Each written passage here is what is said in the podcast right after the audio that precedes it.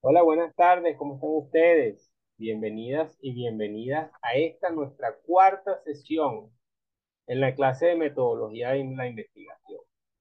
Seguimos comprometidos con la posibilidad de eh, obtener herramientas que les permitan, o ofrecer herramientas, mejor dicho, que les permitan comenzar a desarrollar un conjunto de formas para pensar y abordar la, lo que será su futuro trabajo especial de grado. Digamos que siempre nos, partimos, nos preguntamos eh, cuál es la función del trabajo especial de grado o, o la tesis para qué.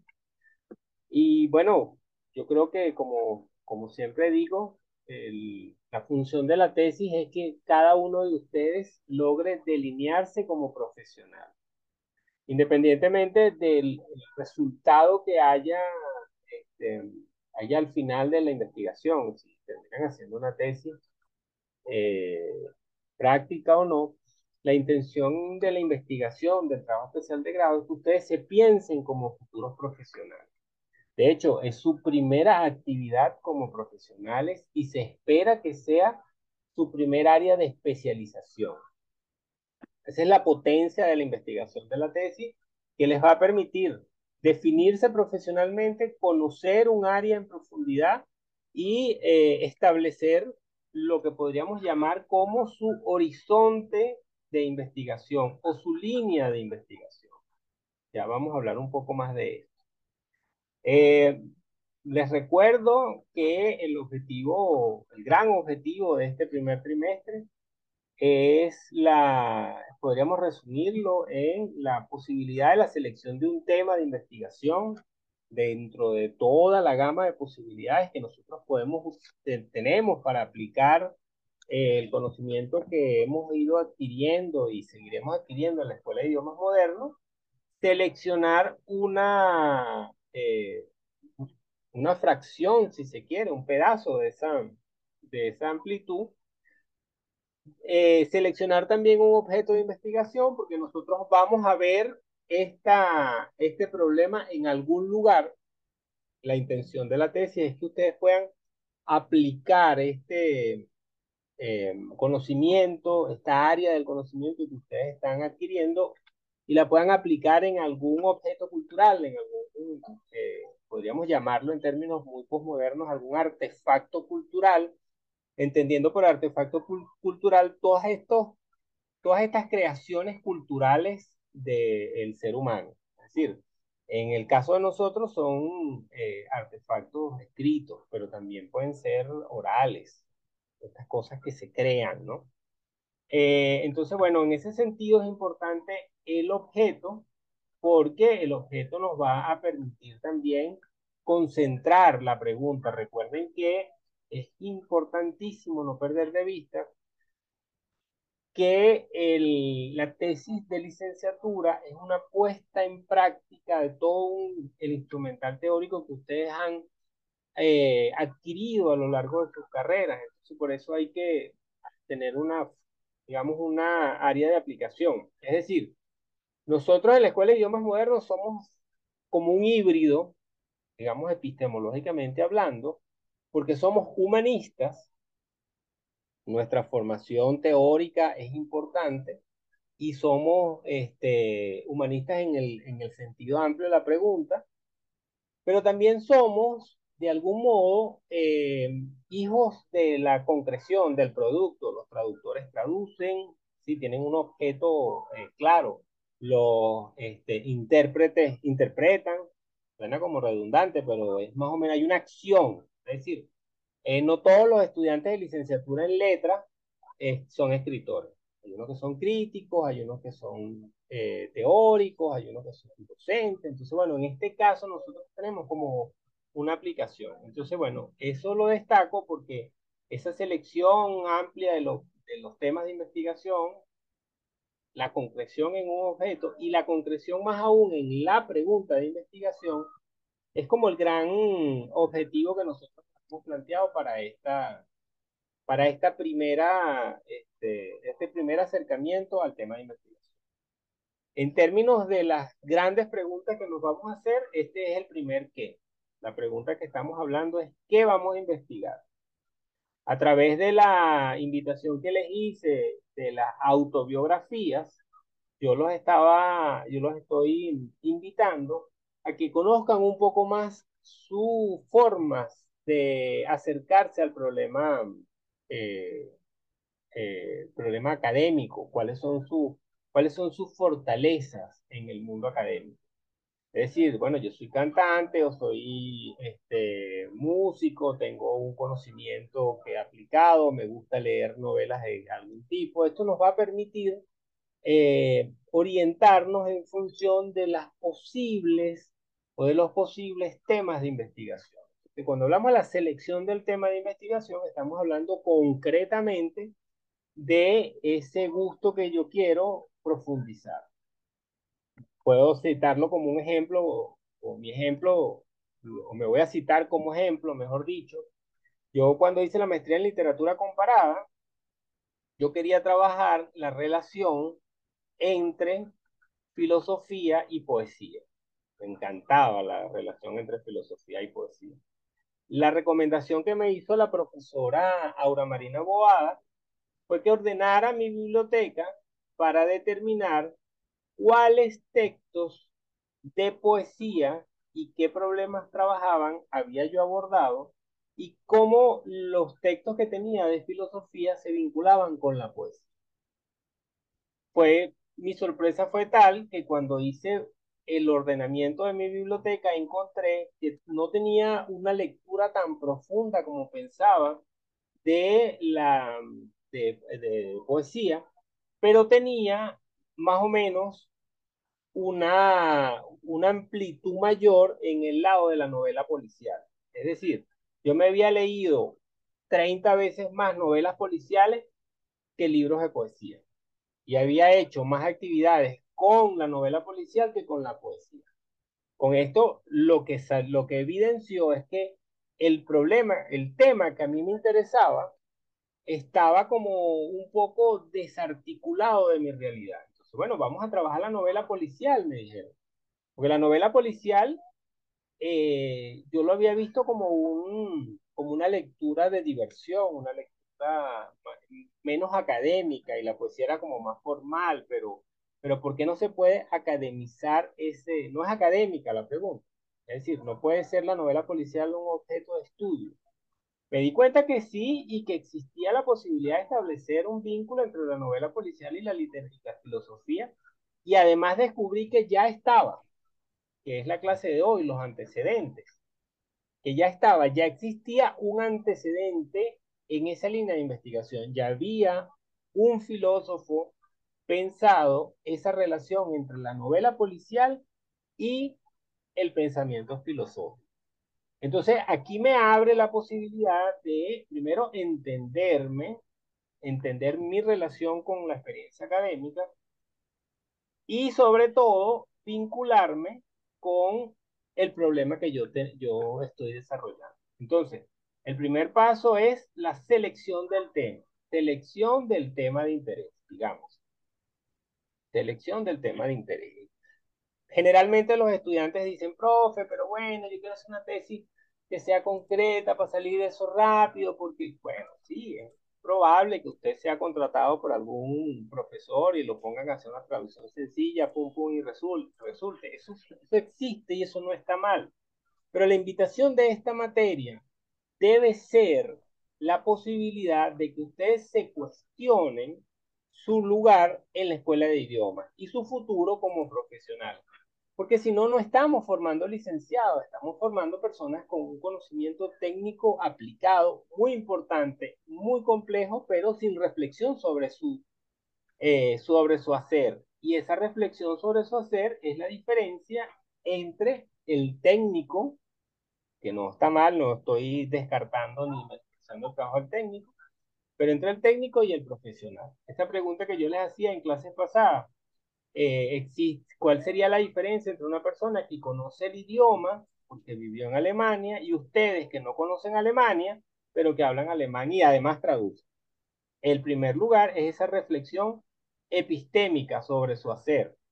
mientras el, la persona que aprendió con la experiencia puede abordar los problemas teóricos de la, no, perdón, no puede abordar los problemas teóricos de la traducción porque eh, su, su conocimiento es un conocimiento práctico, lo va a ver desde la práctica. Entonces, bueno, ahí hay un, ahí hay un universo de problemas que son importantes desarrollar.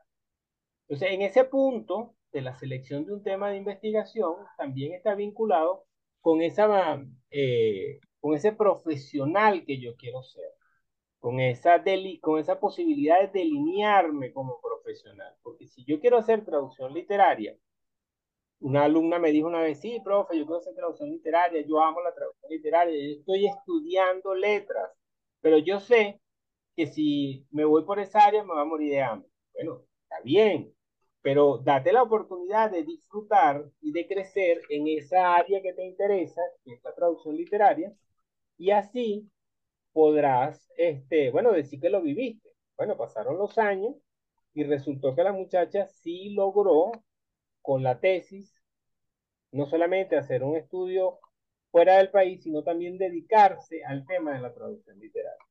Entonces, bueno, de algún modo, el, nuestra carta de presentación en el mundo académico no es otro sino la investigación.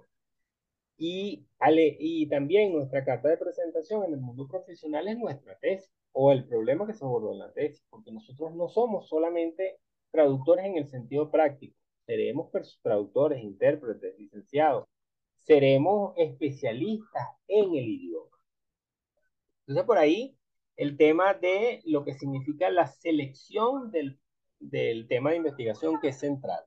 Es central y muy complicado. El primer que muy complicado, porque ustedes pueden aplicarlo donde les dé la gana.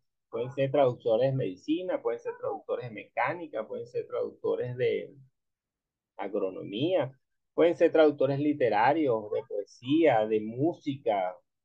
ustedes pongan ahí el límite eh, y ahí y, podrá, y podremos seguir buscando alternativas. Eh, también podríamos este, pensar que esa selección de un tema también está, debería estar vinculado o debería estar directamente vinculado con sus eh, problemas, con, perdón, con su, con su combinación de idiomas.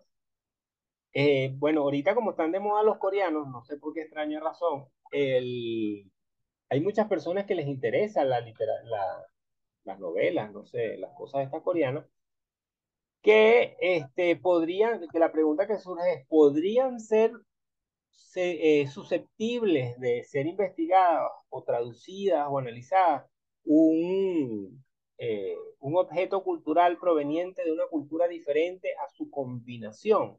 Bueno, yo de antemano y directamente les digo que no, que no por la primera razón, porque no existe nadie en la escuela de idioma que les pueda aprobar o evaluar la traducción del coreano. Nadie sabe coreano, básicamente. Segundo, nadie les ha explicado a ustedes coreano, no les ni coreano, ni japonés, ni nada. Nadie les puede entonces exigir eh, evaluar en esa área.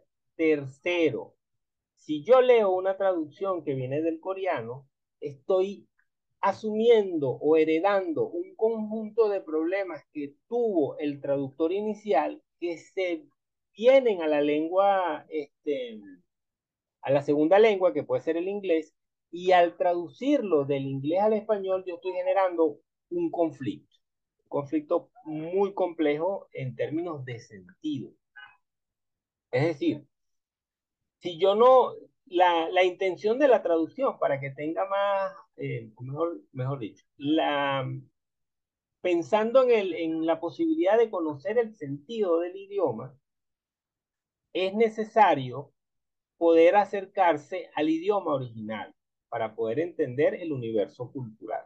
Para esto les menciono una, una cita que, que, o mejor dicho, unas palabras de Milan Kundera, que uno de sus últimos libros, donde él habla de la traducción. Él dice que él, él no escribe en, en, las lenguas europeas, él escribe, eh, croata creo, pero él no es, su, lengua oficial no es de las cinco que ustedes estudian, pero este, él, él vivía en la antigua Unión Soviética, cuando hubo la separación, se pudo emigrar a, a diversos países europeos y aprendió a hablar todas las lenguas. Y una vez que aprendió a hablar las lenguas eh, europeos centrales, podríamos decir, inglés, francés, alemán y tal, él leyó las traducciones que habían hecho de sus libros y se reía mucho en, el, en esta entrevista que, en este texto que escribió, porque eran otros libros.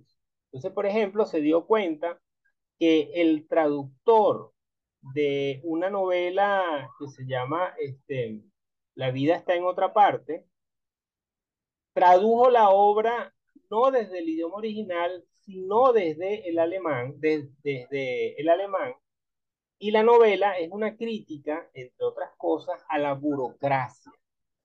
Porque bueno, en el mundo comunista, no sé si ustedes se habrán dado cuenta, eh, no sé si algo les resuena, la burocracia se convirtió en la razón de ser del Estado. Sin embargo, los ingleses tienen un, un, apego por su burocracia, porque ellos sí creen que la burocracia funciona. Entonces, esta crítica que hace Milan Kundera que los alemanes suavizaron porque ellos también creen en el tema de que la burocracia es necesaria, en, el, en la traducción al inglés no existe. Entonces, el traductor, por no acercarse directamente al, al idioma original y por no comprender el contexto cultural en el cual está inmersa la novela, decidió eh, o, o resultó que olvidó traducir un pedazo importante y un problema importante central en la novela. Entonces, cuando nosotros estamos acercándonos a una lengua que ya ha sido pasada por la traducción, tenemos que entender que hay una distancia mucho mayor entre eh, cuando hablamos del problema del sentido. Entonces, mi recomendación para concluir en esta parte es que nos acerquemos a seleccionar temas y sobre todo objetos culturales vinculados con nuestra, eh, nuestra combinación de idiomas. Porque recuerden una cosa, a pesar de que constantemente nos, nos repiten que la traducción tiene un fuerte contenido lingüístico, no podemos dejar de lado que el sentido es cultural. Y si el sentido es cultural, tenemos que tomar en cuenta ese elemento para poder lograr articular el puente de que va a comunicar las dos, las dos culturas para este, poder abordarlo de la mejor manera. Entonces, en este, en este punto, mi recomendación es que no utilicen eh, objetos que no estén vinculados con las lenguas que ustedes trabajan. Ni objetos, ni, este, ni la selección del tema. Con respecto al objeto de investigación, el paso siguiente es definirlo. Es decir, hubo un, un compañero que en su presentación creo que es el seminario, me dice que él quiere hacer un análisis de, los, de la, del, del, la traducción del, del humor en la temporada 4 de la serie Frame. Bueno, digo yo, vamos a sacar cuenta. La temporada 4 tiene 23, se lo busqué en Wikipedia, no, no me lo sabía. Yo no he visto esa serie, gracias a Dios. Eh, la temporada 4 tiene 23 episodios y esos 23 episodios tienen más o menos 22 minutos cada uno de ellos. Es decir, estamos hablando de 23 por 22, 506 minutos de frame entre 60, 8 horas con 43, 3 minutos. Imagínense ustedes pasar 8 horas haciendo un análisis de el, este, del humor. O se convierte en un trabajo repetitivo o se mueren de aburrimiento o nunca termina.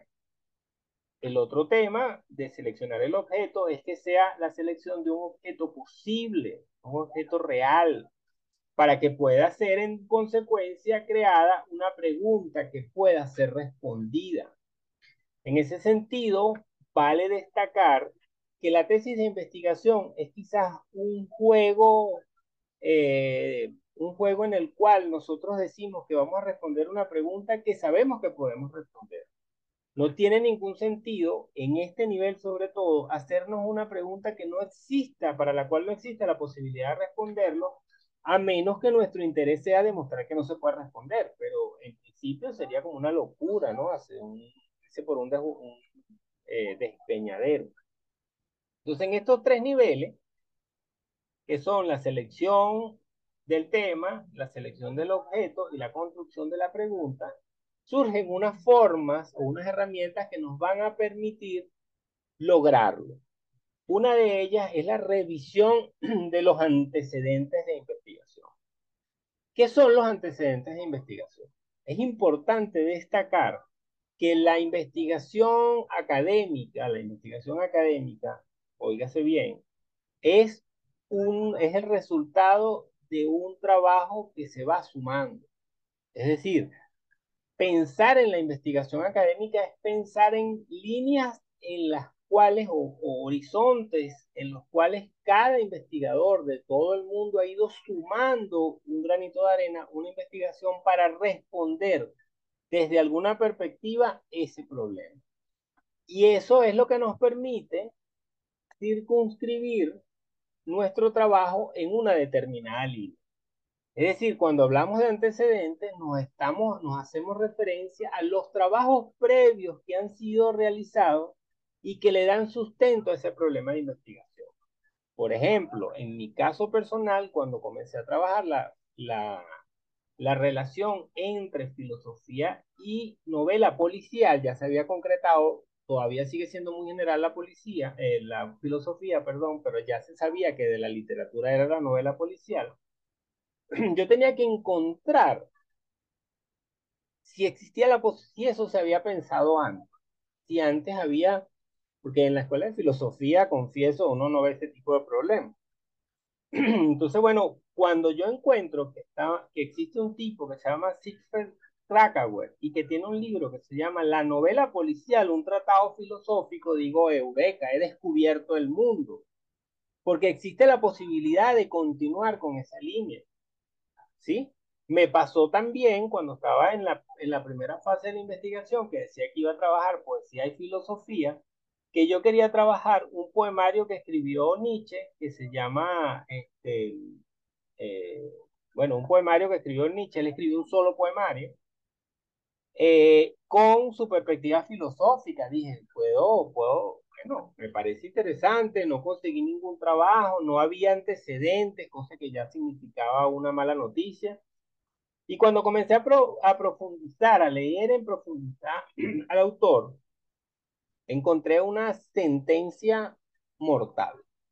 Uno de los más grandes pensadores de la biografía de Nietzsche, apellido Montinari, en uno de sus textos él dice que no se puede vincular la acción poética de Nietzsche con su trabajo filosófico, porque fue creado en un contexto diferente ya cuando el, eh, Nietzsche había entrado en un problema, su problema, en la gravedad de su problema psicológico, psiquiátrico.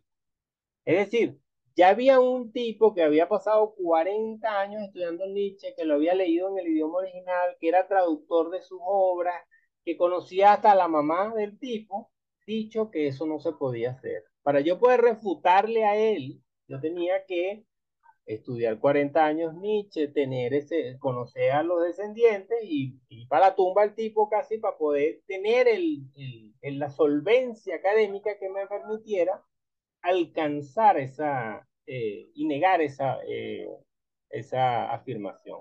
Por eso no habían antecedentes porque no se, no se había trabajado porque ya se había cerrado el problema. Entonces, el tema de los antecedentes es importante en la medida que nos sostienen el problema. Imagínense que ustedes, eh, que el, tema de los antecedentes es como una pirámide. Y nosotros ahorita estamos en la, en la puntica, pero bueno, próximamente con los años vamos a, vamos a, a construirnos en la base. Pero esta puntica se sostiene, la puntica de la pirámide, solo con una base muy ancha. Y esa base muy ancha, en el caso de la, de la investigación académica, son los trabajos anteriores. Trabajos anteriores vinculados con nuestra área.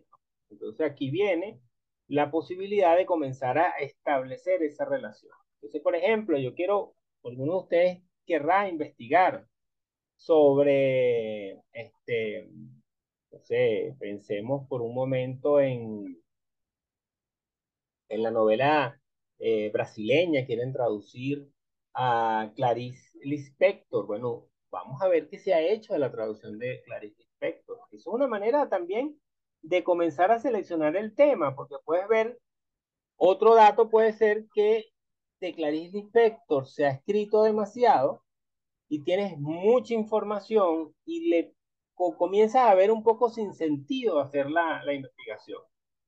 O por el contrario, encuentras un objeto que ha sido muy trabajado, pero que desde la perspectiva que tú le estás aplicando puede ser interesante. No sé si lo, si lo ven, no, no existe una, una receta. ¿sí?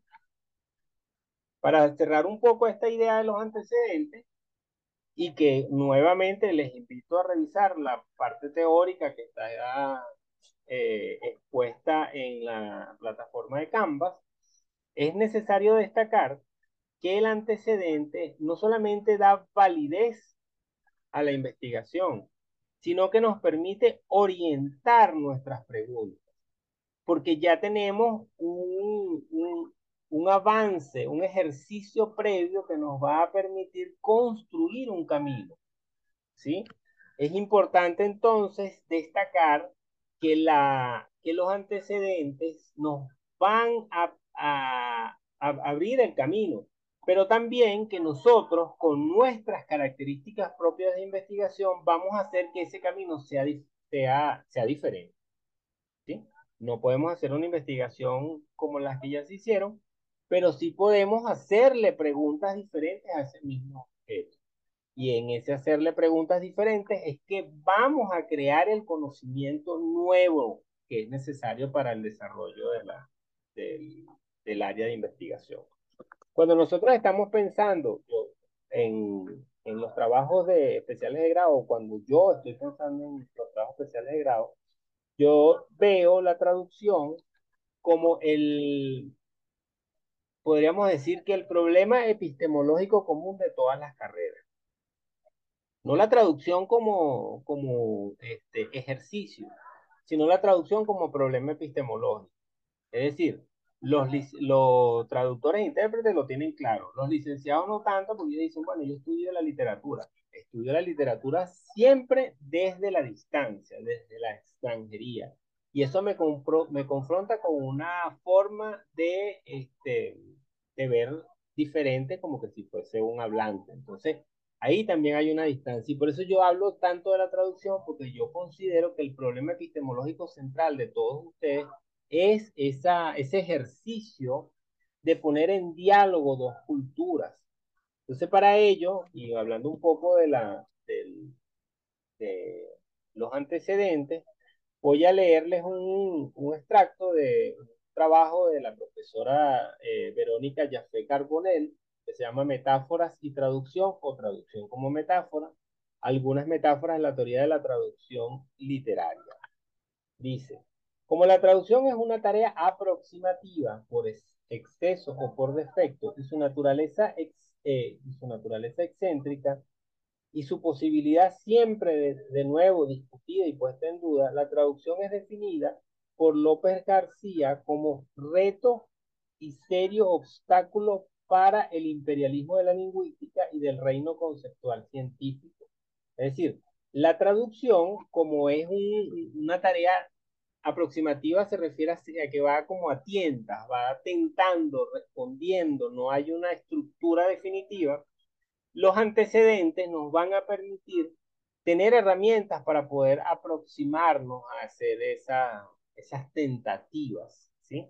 La tarea de la traducción es una tarea aproximativa, es decir, no, no llega a obtener el objeto, a, a, ¿sí? alcanzar la concreción del objeto, pero se aproxima lo más que puede al objeto que está definiendo.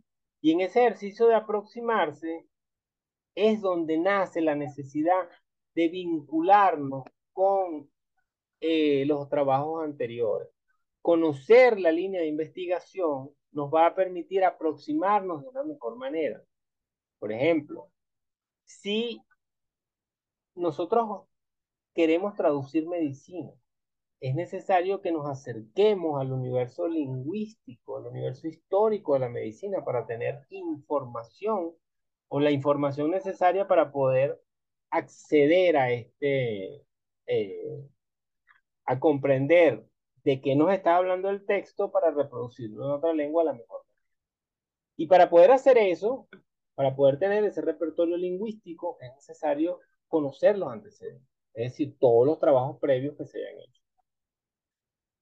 Yo creo que eso es relevante poderlo plantear.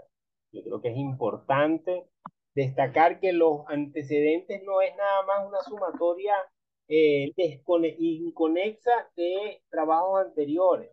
Los antecedentes tienen una función central en la construcción del proyecto de investigación y de la tesis, porque son además la forma como nosotros vamos a demostrar que nuestro trabajo también es original. Aunque la originalidad no necesariamente es el objetivo de la investigación de, de una tesis especial, un trabajo especial de grado en pregrado, la originalidad es necesaria en la medida de que podemos establecer elementos que nos separan del trabajo que se ha realizado anteriormente y sobre todo que le podemos nosotros asignar una perspectiva este, que podríamos llamar personal. ¿Sí? Entonces, bueno, fíjense. Quedan tres minutos. Voy a cerrar esta conexión. Me gustaría, eh, siento que pueden volver a hacerlo con el link. Nos volvemos a ver para comentarios, preguntas y respuestas. ¿Sí? Hasta aquí la clase de hoy. Nos vemos ahorita para los comentarios, preguntas. Ok, profe. Vale. Ok, entonces, en ese sentido, la investigación es eh, un ejercicio de, este, de relación. La pregunta que podría surgir un poco podría ser, ¿existen investigaciones que sean académicamente válidas y que no tengan este, antecedentes? Es una pregunta interesante. Bueno, yo diría que no no es posible que hayan investigaciones que sean académicamente válidas y que no tengan antecedentes. Eso no es posible. Existe, por ejemplo, existen, por ejemplo, investigaciones que están eh, buscando algo y encuentran otra cosa. Eso es lo que se llama el método de la serendipia, por ejemplo. Que no es que el tipo, que, la, que la investigación no, no haya tenido antecedentes. que comenzaron por un camino y en algún punto hubo un desvío, quizás azaroso, casual, que generó un resultado inesperado. El ejemplo, el mejor ejemplo de esto es el inventor del LSD, inventor del ácido mágico. Él estaba buscando, era un psiquiatra, estaba buscando este, una posibilidad de obtener uno, una medicación, construir una medicación que ayudara a este, los efectos del, de la, eh, los efectos secundarios de los, de los eventos traumáticos, de ayudar un poco a entender, a, que la persona sea capaz de profundizar en lo más eh, hondo de su, de su inconsciente para mejorar el trabajo analítico.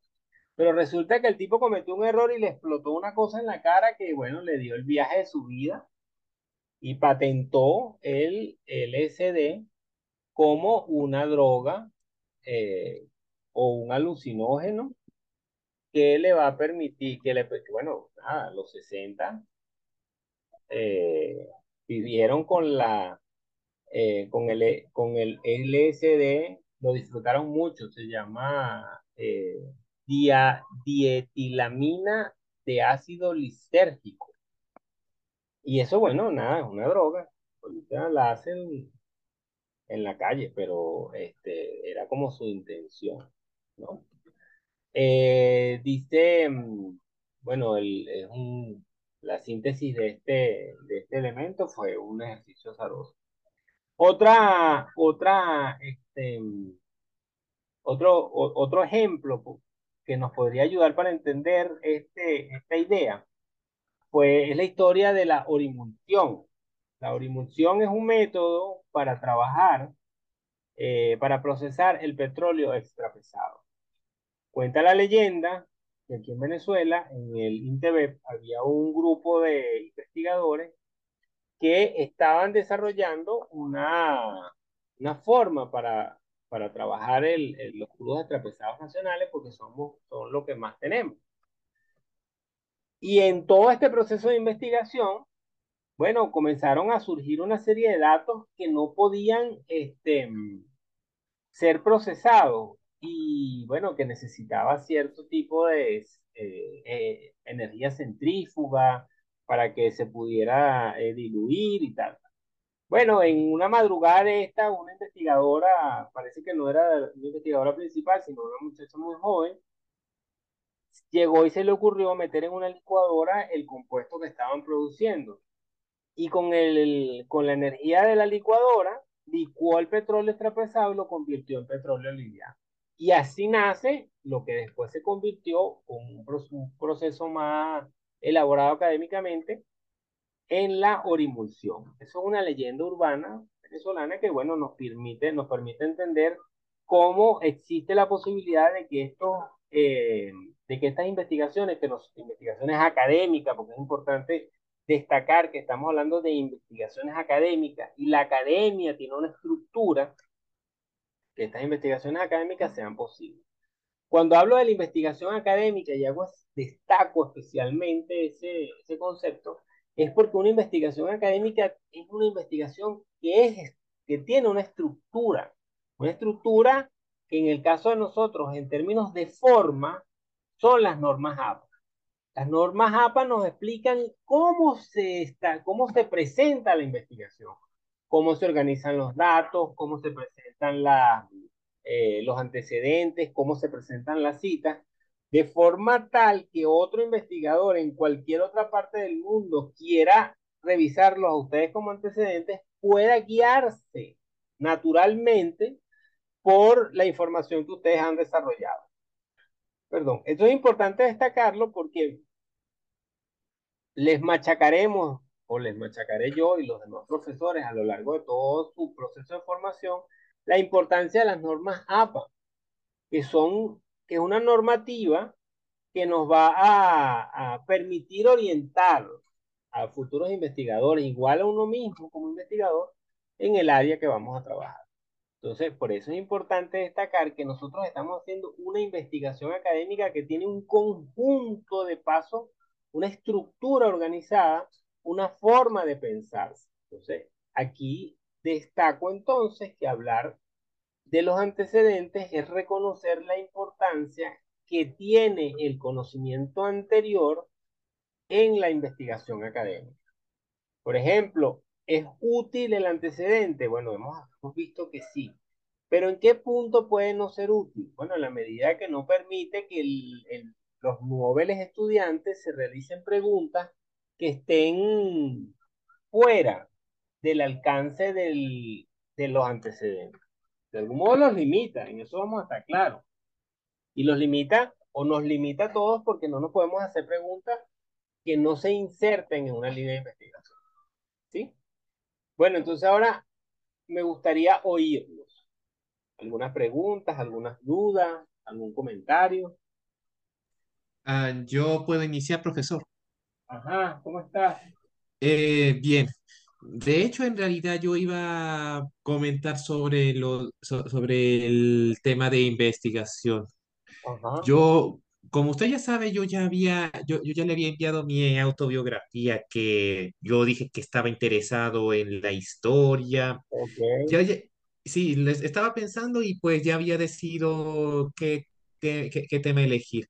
La, el panorama social de América del Norte en, eh, eh, eh, en el, en el siglo XX, a comienzos del siglo XX.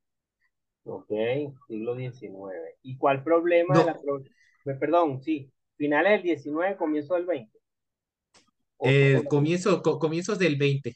1900 en adelante. Entonces, bueno, la primera pregunta es, ¿de 1900 hasta cuándo? La segunda pregunta, digamos, para, para que veas cómo se va seccionando el problema. La segunda pregunta, ¿cuál problema te interesa? Porque no es la misma historia escrita, o mejor dicho, que habla de la economía que de, del mundo afro. ¿Sí? Claro. Entonces, por ejemplo, si tú quieres trabajar, este, no sé, se me ocurre que quieres trabajar, o por ejemplo, yo, a mí me encanta la, no- la novela, este, afroamericana, Toni Morrison, por ejemplo, es una mujer, una dura en el mundo del- de la literatura Sí. y de Sí, la de, sí. ¿Ah? Sí, de hecho, profesor, creo que también a mí se me había ocurrido algo sobre una novela que puede que, que, que también la pueda usar como base para, pa- para mi tema de investigación. La novela El Gran Gatsby.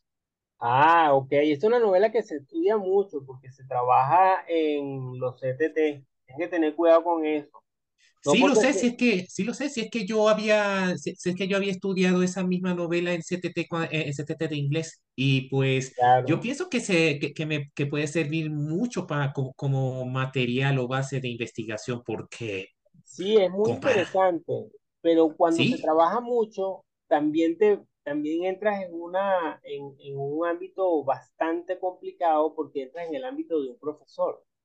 Y el profesor siempre va a saber más que tú porque es su área de investigación.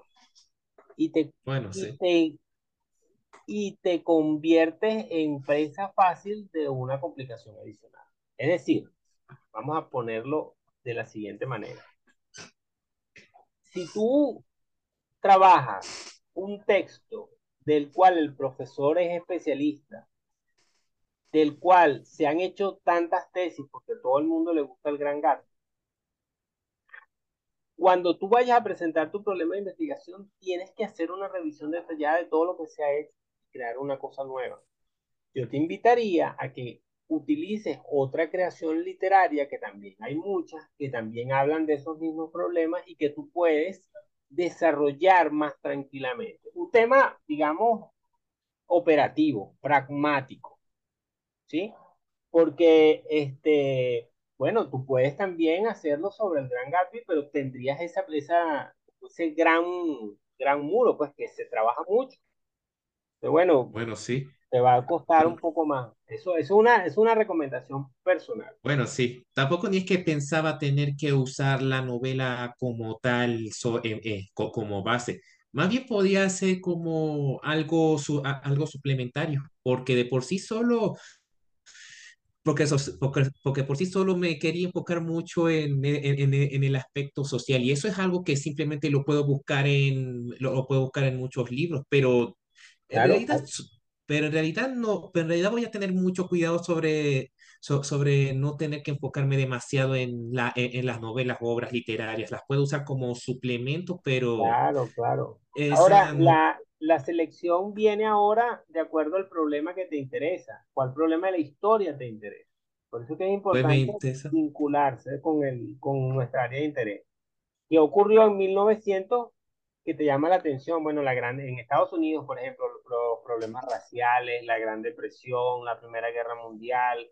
¿Qué hay en ese periodo que te pueda llamar la atención? ¿Qué literatura surge? ¿O qué se hace ahora que hable de ese momento? Porque, por ejemplo, si tú traduces, te preocupas por traducir La cabaña del tío Tom o Huckleberry Finn, también estás metiéndote en un gran problema, porque ya son textos que se han traducido mucho.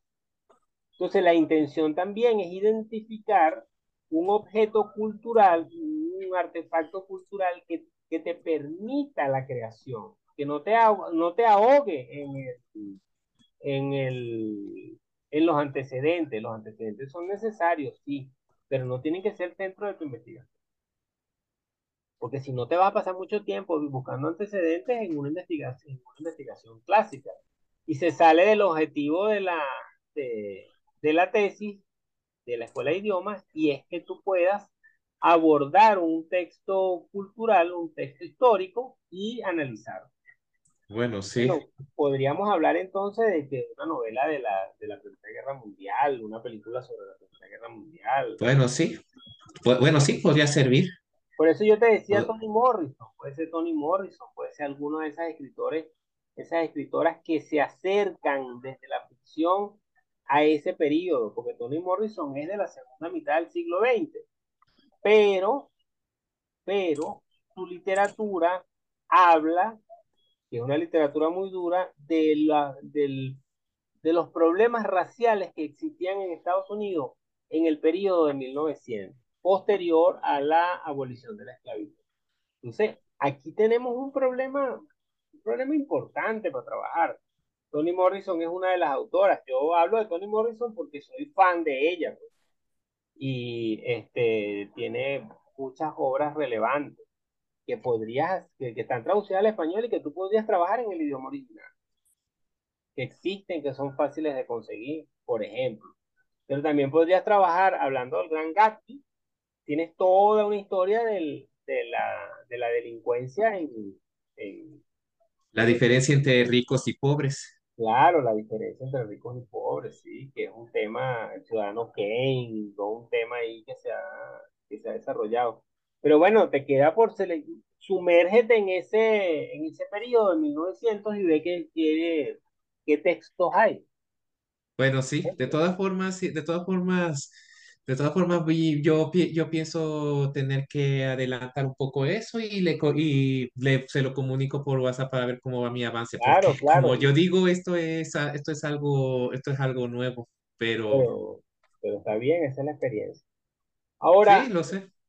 ajá, para, para, disculpa que te interrumpa, para todos los compañeros y compañeras, estamos viendo cómo se va seccionando el problema de investigación, cómo se va haciendo un pedacito.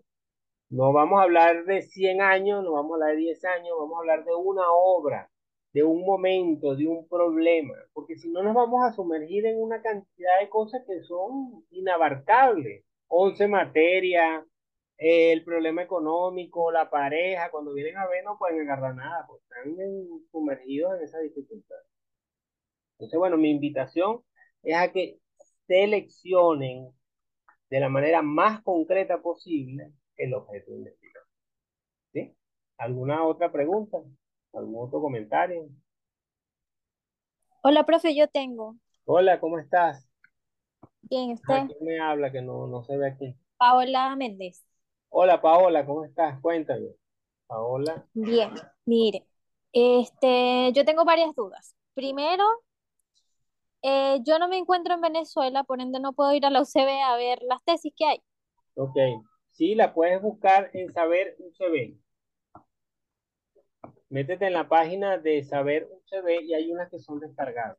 Saber, Eso era lo que yo le iba a preguntar, que si había un sitio donde uno podía ver. sí, Saber UCB. Voy a copiar el link en el, en el chat para que todos lo tengan. De todos modos, pueden ser no solamente tesis venezolanas, ojo.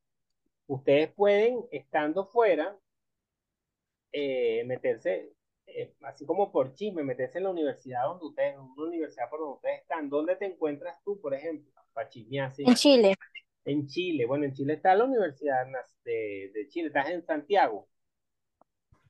sí, aquí está la Universidad de Chile y está la Universidad Católica, está la Universidad Andrés Bello. Ahí tiene. Vamos a revisar, echarte una pasadita por la biblioteca y ver si hay idiomas, que trabajan ellos en idiomas. Y tienes un potencial importante.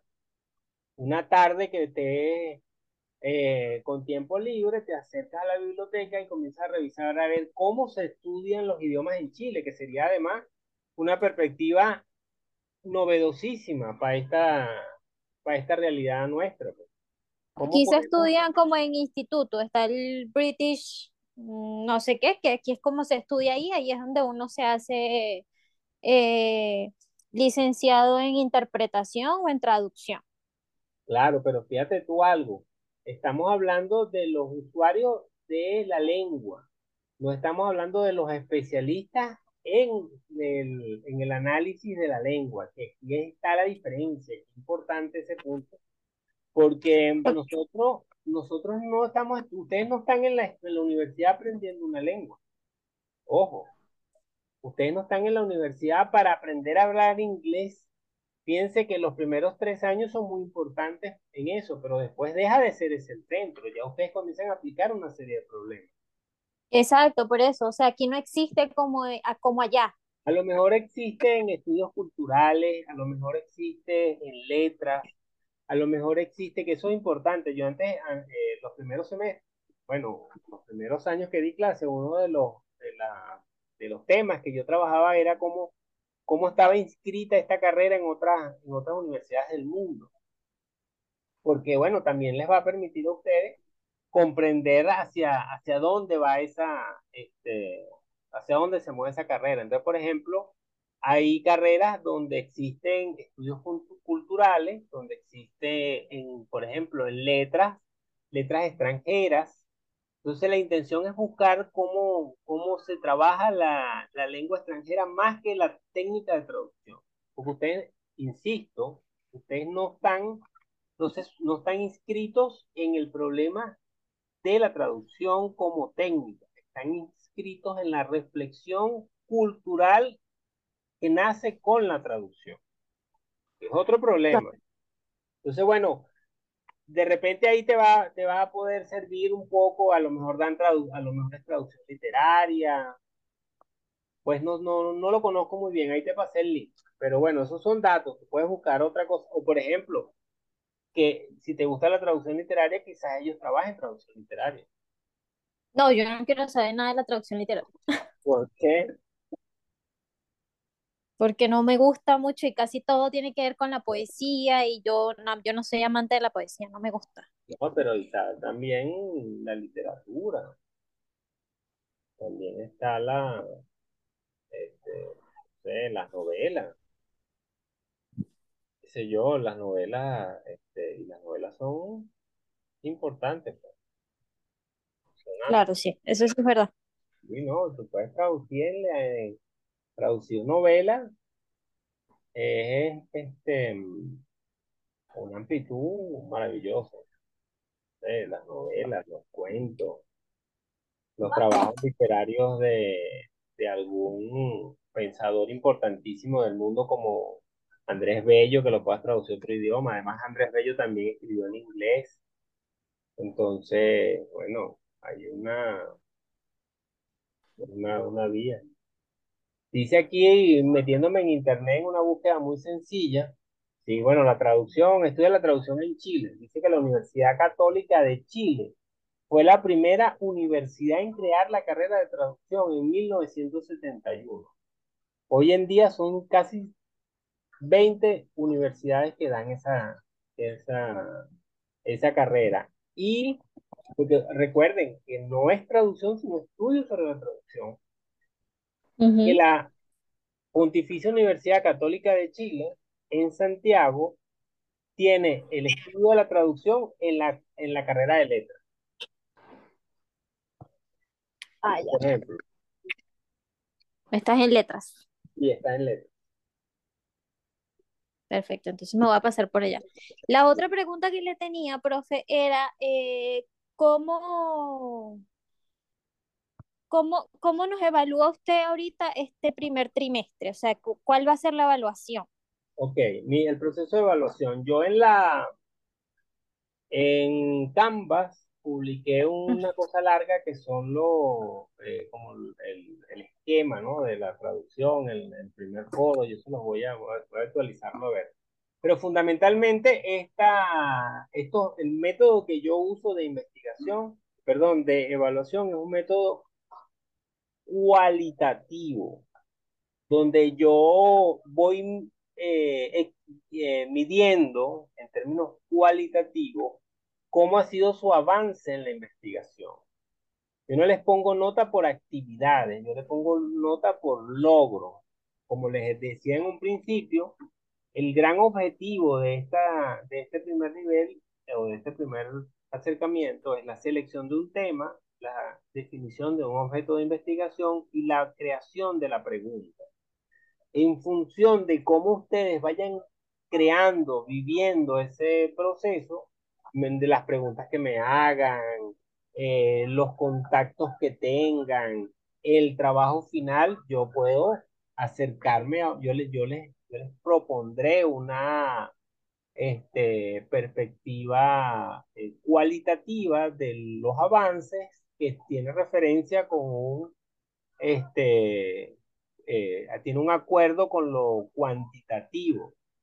Y esto porque la materia al final del semestre del año escolar no tiene nota, solamente tiene una eh, aprobado o reprobado.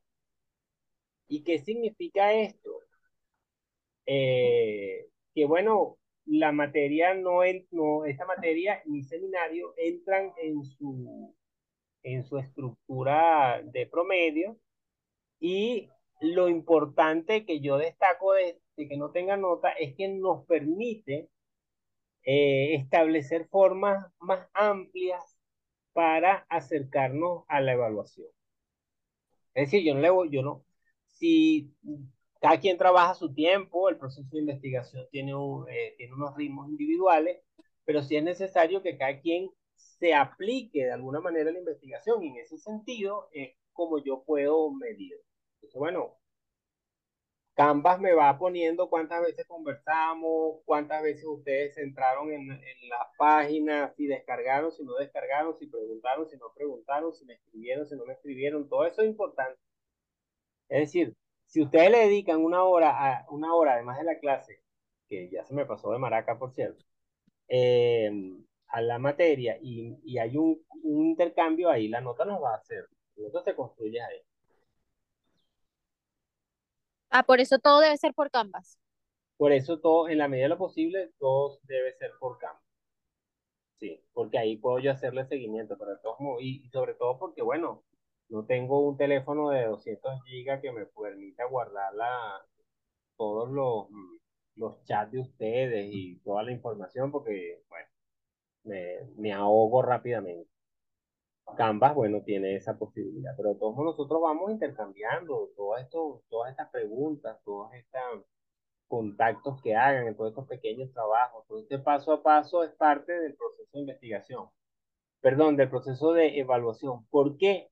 Porque para mí es central que ustedes entiendan cómo es el proceso de la tutoría porque existe la experiencia con muchos estudiantes que piensan que la tutoría es un proceso como el proceso educativo que han tenido a lo largo de la carrera, donde los profesores le van poniendo ciertas metas y a esas metas le van poniendo notas.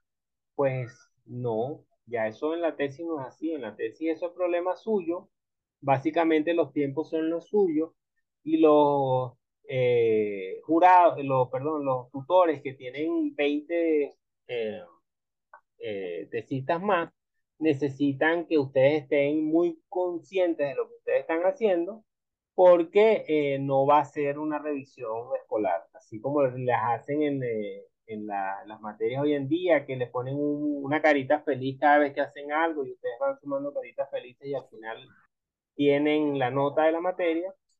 En la tutoría ustedes no tienen esa, ese tipo de relación, la relación cambia y yo creo que esto es una posibilidad para experimentar un poco esa relación.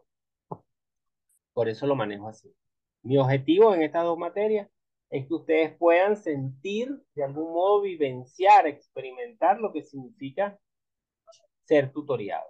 Ser tutoriado es atender preguntas que ustedes tienen que responder, a preguntas informadas que ustedes deben responder. Un tutor no es un profesor sabelo todo que les va a responder las preguntas. Un tutor es un orientador que les va a, a, presentar posibilidades, pero que ustedes como profesionales en su área van a decidir. Esa es la riqueza de la tesis. Claro, uno, uno como tutor los orienta, sin duda, y les, les evita problemas, pero ustedes tienen que hacer el trabajo de ustedes. Y ese es el ejercicio. ¿Sí? ¿Satisfecha tu alguna duda adicional? Sí, lo que pasa es que yo le pregunto porque eh, en el resumen del plan de evaluación sale que en el primer lapso hay un taller que tiene 25%, en el segundo taller y un trabajo escrito, y en el tercero una entrega del primer trabajo corregido y segundo informe. Así Entonces es. quería saber el taller en base a qué iba. No, bueno, los talleres son lo, lo estamos haciendo con, con la Lo que pasa es que ese es un estándar de la materia, pero lo estamos haciendo con las actividades que ustedes me van entregando de la, eh, primero la biografía académica, ahora el tema de investigación, las conversaciones que puedan tener con el, eh, con respecto al objeto. Esto es. Ah, se va sumando con todas las cosas que usted nos va pidiendo. Sí, Perfecto. Ya. Esa era mi duda, profesor. Muchas gracias. sí, no, de nada, estamos a la orden. Cualquier duda adicional, me avisa. ¿Alguien más? Ya me quedan los últimos 10 minutos de la segunda Yo hora. tengo una duda. Ajá, dígame. Buenas. ¿Cómo es tu nombre? Este, Lía Ferrer. Hola, Lía, mucho gusto. Mucho gusto también. Yo soy la, la chica que quiere hacer la tesis en base a farmacia cosmética. Ajá, ajá, recuerdo, recuerdo que te pasé una Ok. información de... Yo fui hoy a la universidad a buscar, a pedirle al centro de estudiantes de farmacia un- un- una publicación o un texto sobre ese tema. Me supone que de aquí al martes de la semana que viene me lo tienen que dar. Pero escuchando las preguntas de los demás, escuchando la pregunta del, del, del compañero que quiere hacer, por ejemplo, su, su trabajo de historia, entonces me perdí un poco porque, claro, él quiere hacerlo sin un problema en particular, leyendo ciertos textos, pero usted me comentó que yo fuera, ajá, y busqué el texto. Yo pensé que era tipo, oh, claro, hay que traducirlo y yo pensaba que era escribir nues- nuestra experiencia, lo que recopilamos, lo que aprendimos, etcétera, sobre ese, por ejemplo, en mi caso, sobre ese texto que yo pedí hoy, pues. Ok, Lía, fíjate tú una cosa. No pierdas de vista que la Escuela de Idioma Moderno tiene dos presentaciones del trabajo especial de grado. El trabajo, digamos, teórico y el trabajo práctico.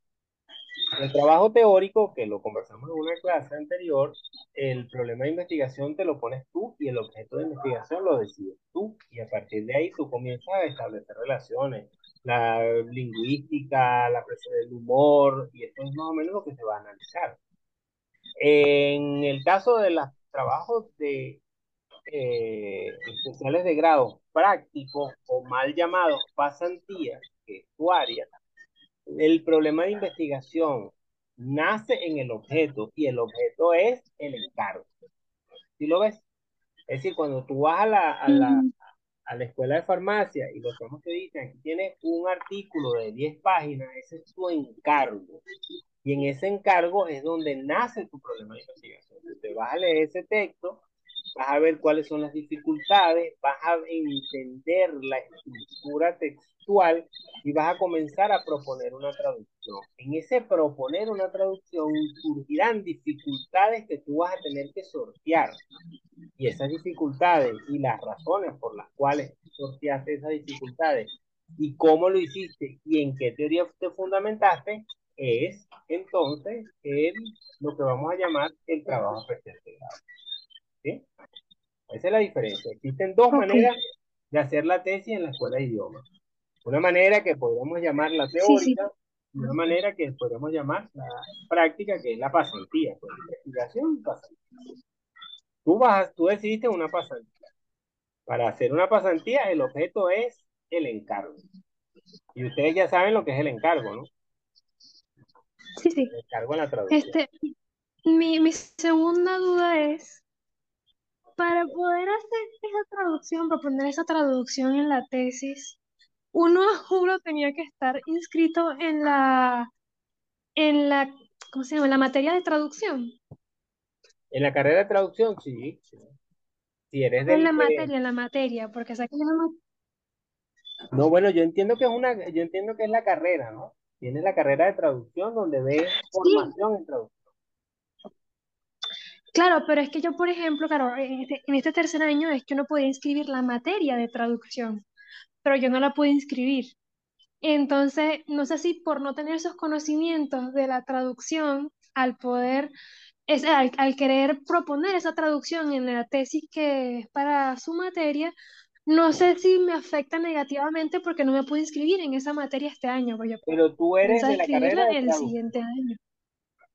Tú eres de la carrera de traducción. pero no pude inscribir la materia. Ok, no importa, no importa, porque de algún modo tú estás aprendiendo, Lo que no, yo no te voy a corregir la traducción. Yo lo que te voy a corregir es cómo vas a enfrentar los problemas que vas a conocer en la traducción. No, no, a mí- Ok.